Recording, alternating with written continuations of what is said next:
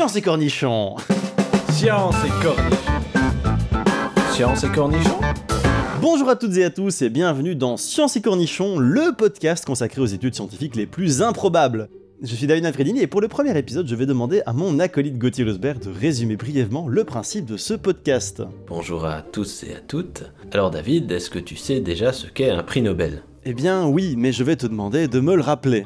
Alors, un prix Nobel, c'est un prix qui récompense soit une grande découverte scientifique, soit un grand acte au nom de la paix ou autre valeur admirable. Et aujourd'hui, nous n'allons pas parler des prix Nobel, nous allons parler des prix Ig Nobel. Alors, peux-tu deviner ce qu'est un prix Ig Nobel?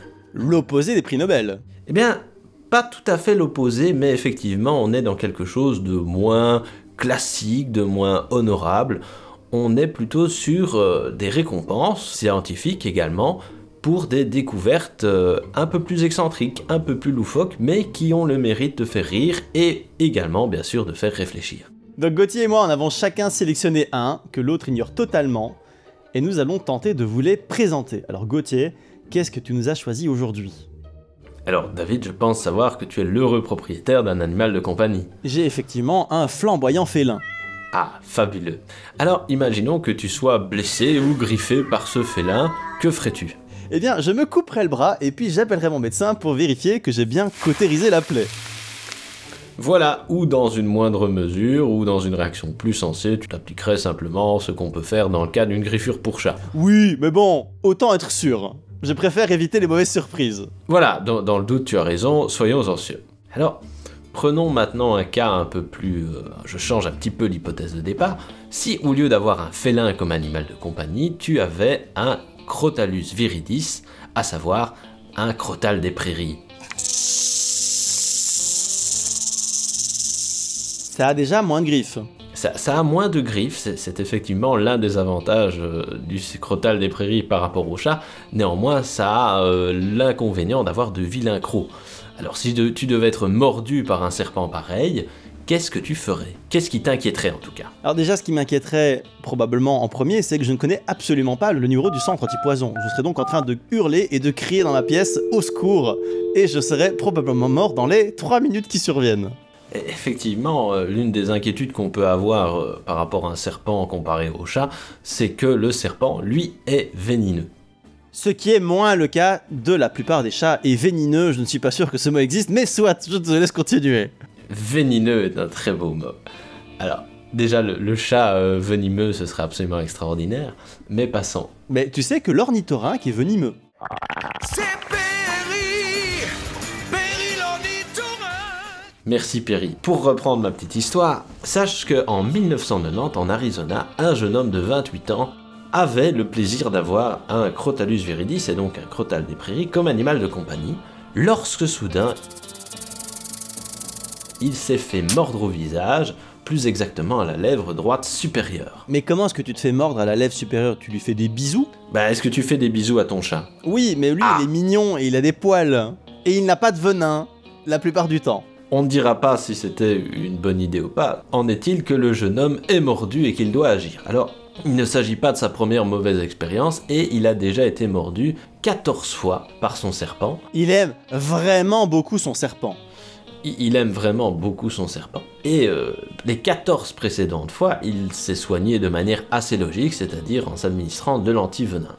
Sauf qu'à force, euh, après 14 fois, son corps réagit assez mal à l'antivenin et qu'ayant euh, passé de peu à côté d'un choc anaphylactique, pour cette nouvelle et 15e morsure, il décide de changer de traitement et de procéder autrement. Et c'est en procédant autrement qu'il va, à sa modeste façon, rentrer dans l'histoire, en tout cas celle des Ig Nobel. Mais alors, qu'est-ce qu'il a fait? Eh bien, déjà, il n'a pas agi seul, il a demandé l'aide de son voisin. Ça, ça n'a rien de choquant. Il a ensuite décidé de se dire qu'il fallait intégrer la voiture dans son plan pour se guérir, et plus exactement, la batterie de la voiture. Jusque-là, tout me paraît tout à fait cohérent et sensé. Alors, censé, je ne sais pas. Toujours en est-il qu'il va, avec son voisin, s'allonger à côté de sa voiture, qu'il va relier la batterie de la voiture à sa lèvre via un câble muni de pinces. Tout à fait logique. Alors, le voisin va monter dans la voiture et faire tourner celle-ci à 3000 tours par minute. il ne va pas faire tourner la voiture pendant 5 secondes, ni même 20 secondes ou 30 secondes, mais bien pendant 5 minutes complètes. Et tu peux en faire des choses pendant 5 minutes. Tu peux cuisiner un repas extrêmement rapide. Tu peux aller euh, courir, euh, tu peux aller promener ton chien. Qu'est-ce que tu peux faire encore pendant 5 minutes? Eh bien, dans le cas ici, il a fait griller son voisin pendant 5 minutes avec sa voiture. voilà. Alors, l'article à l'origine de l'histoire nous apprend que le voisin en question devait quand même être relativement sadique parce que le patient, donc qui, qui devait voir vu qu'il était allongé à côté de la voiture, aurait perdu conscience dès la première décharge électrique. Et donc il s'est dit, continuons, ça me semble être une bonne méthode, ça a l'air de fonctionner, en tout cas il y a une réaction. Roger, Roger, il ne réagit pas, ça doit marcher, hein. on continue. Continuons, hop, un petit coup de gaz. Et donc, quand l'ambulance est arrivée 15 minutes plus tard, bah, c'était pour trouver euh, bien évidemment le jeune homme inconscient, brûlé au visage et complètement incontinent. Merveilleux. Mais alors, malgré ces quelques effets secondaires mineurs, la question que tout le monde se pose, est-ce que ça a marché pour le venin? Eh bien, Ligue Nobel de médecine de l'année 1994 va récompenser les docteurs Richard C. Dart et Richard A. Gustafson pour leur fameuse étude L'échec des traitements par électrochoc pour l'envenimement par crotal. Et également le fameux patient pour avoir euh, tenté euh, une étincelante mais douloureuse tentative, car euh, Nobel c'est aussi euh, la reconnaissance du sens du sacrifice. Alors moi, ce qui me fascine dans cette histoire, c'est quand même le titre de l'étude. Avec l'échec des traitements par électrochoc pour l'envenimement par crotal. Ce qui veut quand même sous-entendre que pour l'envenimement par crotal, ça ne marche pas, mais que pour d'autres serpents, ça pourrait éventuellement fonctionner. Ah, la science c'est quelque chose d'exact, on ne peut pas fermer toutes les portes. Hein. C'est merveilleux la science. J'aime quand les gens prennent à bras le corps des problèmes de la société qu'on peut finalement rencontrer presque tous les jours, hein, pour tous ceux qui ont euh, un serpent de compagnie, ce qui est quand même extrêmement fréquent. Voilà, c'est ça. Moi, je trouve qu'il y a- il y, a aussi la... C'est une histoire de solidarité entre voisins. Oui, le voisin, il a le cœur sur la main. J'aimerais bien avoir des voisins qui soient aussi prêts à m'aider quand j'ai un problème. Ah, au prix de l'essence, faire tourner ta voiture comme ça pendant 5 minutes, euh, même pour voir griller son voisin, c'est un investissement à notre époque. C'est une belle preuve d'amitié. Et donc, pour nos éventuels auditeurs qui seraient tentés de brancher une batterie sur leur visage, ça a déjà été fait. Il faudra donc la mettre ailleurs. Alors, David, ça c'était mon Ig Nobel. Alors maintenant, euh, qu'est-ce que tu nous as réservé aujourd'hui? Alors je ne suis pas sûr de faire mieux, mais pour mon étude du jour, j'ai choisi un domaine de recherche particulièrement important et pourtant trop souvent négligé par la science. Alors on parle régulièrement de tout ce que peut produire le corps, les larmes, les crottes de nez, le cérumen, bon appétit à ceux qui nous écoutent en mangeant, mais on ignore presque toujours un phénomène qui touche pourtant une grande partie de l'espèce humaine. Je ne suis pas sûr d'avoir envie de savoir, pour être franc, mais vas-y, continue. Nous allons aujourd'hui parler du nombril. Alors pour ceux qui dormaient en cours de biologie et qui ne se lavent jamais, Ou les deux. c'est ce petit orifice situé au bas du ventre et qui est la trace de la naissance de chacun. Et tu vas me dire, David, c'est bien beau, mais tout le monde sait ce que c'est un nombril. C'est bien beau, mais tout le monde sait ce que c'est un nombril. Effectivement, mais si le nombril est une trace de ta naissance, il est également capable, lui aussi, de donner naissance. La nature n'est-elle pas magnifique? C'est pas magnifique le mot employé. Alors, une fois n'est pas coutume, Gauthier, je vais te faire participer, toi et les auditeurs. Je vais vous demander de prendre quelques instants. Alors déjà, regardez si vous êtes bien à l'abri des regards et regardez discrètement votre nombril. Si vous êtes au travail, peut-être mettez-vous dans un coin tranquille et vérifiez si dans votre nombril vous avez quelque chose. Est-ce qu'on peut regarder le nombril du voisin si on est au travail? Il vaut mieux éviter, D'accord. même si ton voisin est aussi serviable que celui de l'histoire du crotal. Ah oui, c'est un thème sur les voisins en fait, c'est une thématique cachée du podcast du jour, c'est les voisins. C'est la la thématique des voisins. Alors Gauthier, est-ce que tu as des peluches de nombril N'aie pas peur de nous mentir. Non, je n'ai pas de peluche de nombril.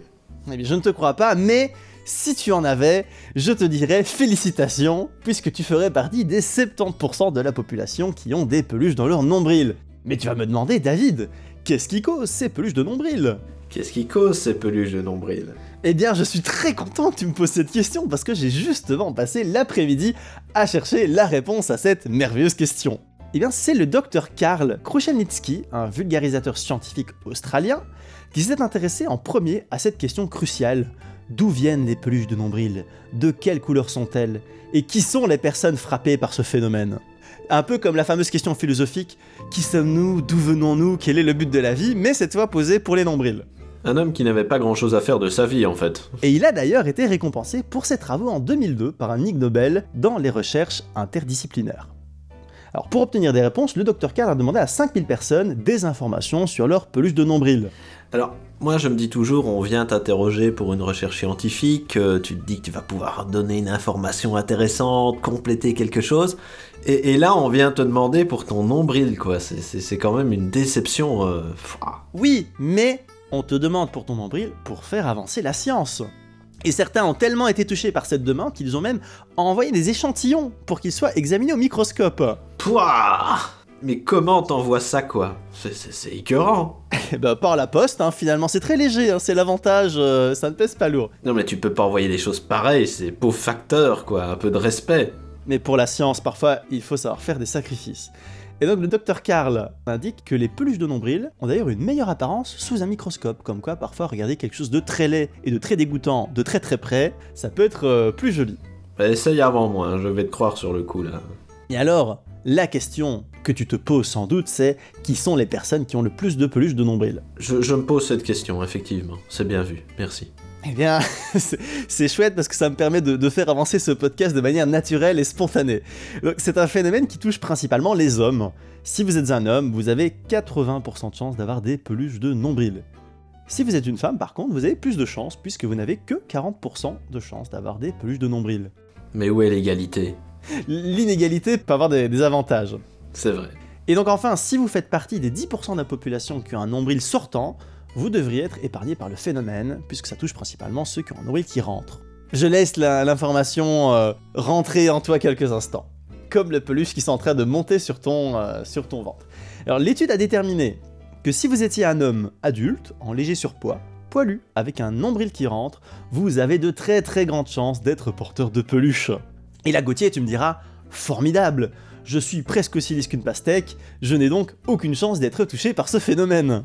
Formidable, non, et pastèque non plus. euh. Et bien malheureusement, Gauthier, l'enquête montre que 3% des personnes touchées par des peluches étaient pourtant presque ou totalement imberbes. Et donc le chercheur émet l'hypothèse que des vêtements trop serrés, ben, ça aiderait et ça favoriserait l'apparition des peluches dans le nombril, et une fois qu'elles sont dans le nombril, elles y restent. Alors Gauthier, je vois bien que tu t'interroges. En plus de ces peluches, tu as constaté la présence d'une ligne de poils entre ton nombril et ton bas-ventre. Eh bien, c'est ce qu'on appelle une traînée d'escargot. Mais pourquoi est-ce qu'on appellerait ça une traînée d'escargot? Eh ben, il faut imaginer qu'un escargot aurait escaladé verticalement ton ventre en laissant une traînée de bave. Non, non, non, je- on n'imagine pas ça, non. Non, personne n'imagine ça. Mais ici, au lieu d'être de la délicieuse bave d'escargot, Non, dis pas délicieuse non plus. ce serait ici des affreux poils à la place. Non, mais t'as tout à l'inverse. Mais qui imagine ça Mais c'est un film d'horreur. Et donc, une étude de 2018 menée en Inde par le professeur Dipou a prolongé la recherche du Dr Kahl et a montré que la respiration fournissait une espèce de force de traction pour l'accumulation des peluches de nombril. Et donc il a confirmé que les peluches étaient bien transportées par la friction entre les vêtements et la peau lors de la respiration. Eh ben. Et donc pourquoi est-ce que ça doit forcément monter? Et bien en fait c'est parce que le sens des poils dans le ventre ça garantit le déplacement dans un seul sens. Et donc ça permet d'avoir une accumulation continuelle des fibres tout au long de la journée et après elles ne savent pas redescendre. Parce que l'escargot il monte, c'est ça? Super. Et donc il semblerait que si vous avez trop de poils, ou pas assez, ça inhibe en quelque sorte le mouvement des peluches vers le nombril. Donc si vous devez choisir, soyez soit extrêmement poilu, soit totalement imberbe. Voilà, dans les extrêmes. Pas de modération. Et donc si les études ont permis de mieux comprendre la formation et l'apparition des peluches de nombril, la question de la couleur reste en suspens. La moitié des personnes interrogées ont indiqué que la couleur des peluches était bleue, puisque en fait c'est simplement la couleur qui prédomine dans les vêtements qu'on porte euh, dans notre société. Mais le mystère perdure, puisque certaines personnes ont remarqué que la couleur de leur peluche était différente de celle de leurs vêtements. Alors il y a quelques théories qui peuvent expliquer ça, comme par exemple l'utilisation d'un détergent euh, lors du lavage, la couleur des teintures dans les vêtements, ou la présence d'urée dans la sueur. Et il y a une dernière hypothèse qui indique que les peluches de nombril commenceraient à se décomposer dans le nombril et donc que ça prendrait des couleurs différentes au fur et à mesure où ça se désagrège. Pouah, non, mais non. Non, non, non, non, non. Mais comme je te l'ai dit auparavant, Non, non, il faudra non, mener davantage de recherches sur ce point. Non, mais il faut prendre des douches. Non, mais il y a des gens qui, du coup, ont dit Tiens, mes peluches, elles ont pas la même couleur et je ne prends pas de douche pendant deux mois. Je me demande si c'est lié. On a le nom de ces gens-là. Tout à fait. Voilà, et ben on peut les arrêter. Il faut les arrêter. Maintenant, Gauthier, qu'on a bien creusé dans ton nombril, Non, laisse mon nombril dehors. Tu te demandes sans doute comment se débarrasser de cet indésirable compagnon. Ah, effectivement, oui, comment se débarrasser de cet indésirable compagnon? Ce podcast est vraiment extrêmement fluide. Eh bien, j'ai quelques pistes de solutions pour toi. Super, je t'écoute. Alors l'enquête a déjà permis de remarquer une tendance chez les personnes qui disposent d'un piercing au nombril. Beaucoup ont constaté que leur peluche de nombril disparaissait presque totalement après avoir installé un piercing à cet endroit. Et si tu mets un piercing en forme de peluche, est-ce qu'on peut considérer que c'est une peluche de nombril? Je vais totalement ignorer cette remarque.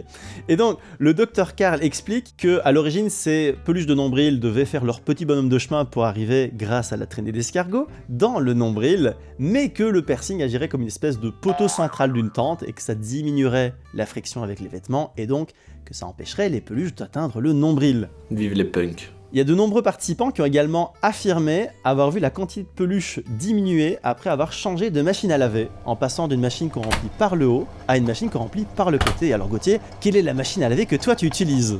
Ma machine s'ouvre par l'avant, donc par un côté. Quel est le lien? Eh ben, en fait, ça peut paraître farfelu, mais une enquête du magazine Choice a montré que les machines qui se remplissent par le haut peuvent soit enlever bien la saleté, soit être douces avec les vêtements, mais pas les deux en même temps. Eh ben, Et donc il y a un choix qui doit se faire, ce qui n'est pas le cas apparemment des machines qui se remplissent par le côté, puisqu'elles pourraient apparemment être à la fois douces et efficaces, et donc ça réduirait la quantité de peluche. c'est beau quand même l'effort.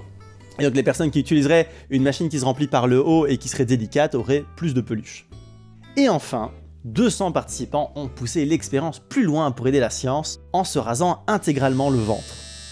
Et la moitié a remarqué une diminution du nombre de peluches, donc ça aura un impact sur euh, la difficulté que les peluches auraient à atteindre le nombril. Eh ben, Pour terminer Gauthier, si cette plongée au cœur de ton nombril a fait naître en toi une nouvelle passion pour les peluches, absolument pas. Un dégoût, oui. et que tu décides dès à présent d'en faire la collection, Jamais. Jamais. eh bien sache que c'est trop tard, puisqu'un bibliothécaire australien qui s'appelle Graham Barker collectionne déjà depuis plus de 38 ans ces peluches de nombril. Mais non. Et si, il est d'ailleurs rentré en 2000 dans le Guinness Book grâce à sa collection, Mais non. il a pu remplir au fil des années plusieurs bocaux, Quelle horreur. à raison de 1,1 g par an. Il faut pas, il faut l'aider, le monsieur. Monsieur, il y a d'autres passions. Et il y a quelques années, il a déjà vendu 3 de ces bocaux à un musée. Non, non, il est rentré dans le fichier de l'état pénal, hein. Mais c'est horrible, tu vas chez le type, tu vas dans sa cuisine. Ah, c'est des épices, qu'est-ce que c'est? Non, non, c'est pas des épices. Chacun ses passions. Quelle horreur Donc, en conclusion, si je comprends bien, pour éviter des fameuses peluches de nombril, il faut se raser et tout. Alors soyez exhaustifs, hein, on fait pas que le nombril, dans le doute, au cas où il y ait doute, traîner l'escargot ou quoi, faites tout. On fait des piercings au maximum, hein, et on achète 2-3 machines à laver, comme ça, euh, on est bon. C'est fabuleux. Et pour résumer ton incroyable histoire sur le crotal, on évite de faire des bisous à son serpent et on ne demande pas à son voisin d'allumer sa voiture avec les câbles branchés sur son visage. Voilà, c'est ça. Eh bien, c'est tout pour aujourd'hui. Nous espérons que cet épisode vous a plu et nous vous disons d'ores et déjà à la semaine prochaine pour de nouvelles découvertes incroyables. Et faites attention au crotal de nombril.